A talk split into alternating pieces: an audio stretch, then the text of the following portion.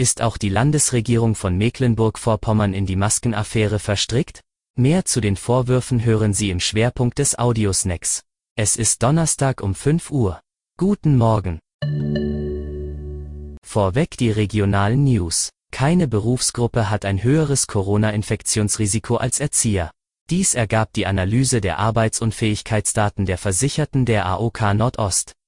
Demnach meldeten sich von März bis Dezember vergangenen Jahres 2% aller AOK-versicherten Erzieherinnen und Erzieher in MV mit Covid-19 krank.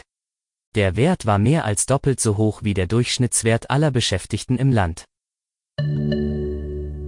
Zum Schwerpunkt hat auch das Wirtschaftsministerium in MV-Masken bei der Firma gekauft, von der CSU-Politiker Georg Nüßlein Provisionen kassierte? Das jedenfalls behauptet das ARD-Politikmagazin Report München. Auf Twitter schrieb das Magazin. Heute Abend wurde uns mitgeteilt. Auch das CDU-geführte Wirtschaftsministerium in Mecklenburg-Vorpommern hat Masken im Wert von knapp 600.000 Euro gekauft. Und zwar bei der Firma, für die Georg Nüßlein Aufträge vermittelt haben soll. Zitat Ende. Damals bestand noch keine klare Regelung, wer für die Beschaffung der Masken zuständig ist. Heute soll das das Innenministerium regeln.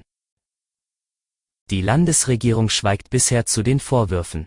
Die Opposition fordert derweil Transparenz und Aufklärung.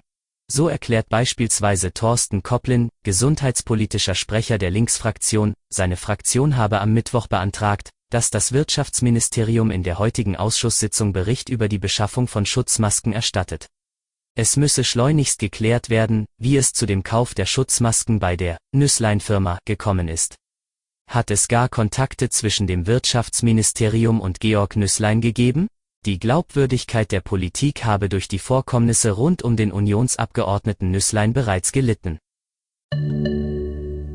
Das war Ihr Audiosnack.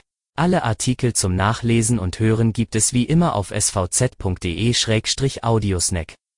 Die nächste Folge hören Sie morgen früh. Bleiben Sie gesund.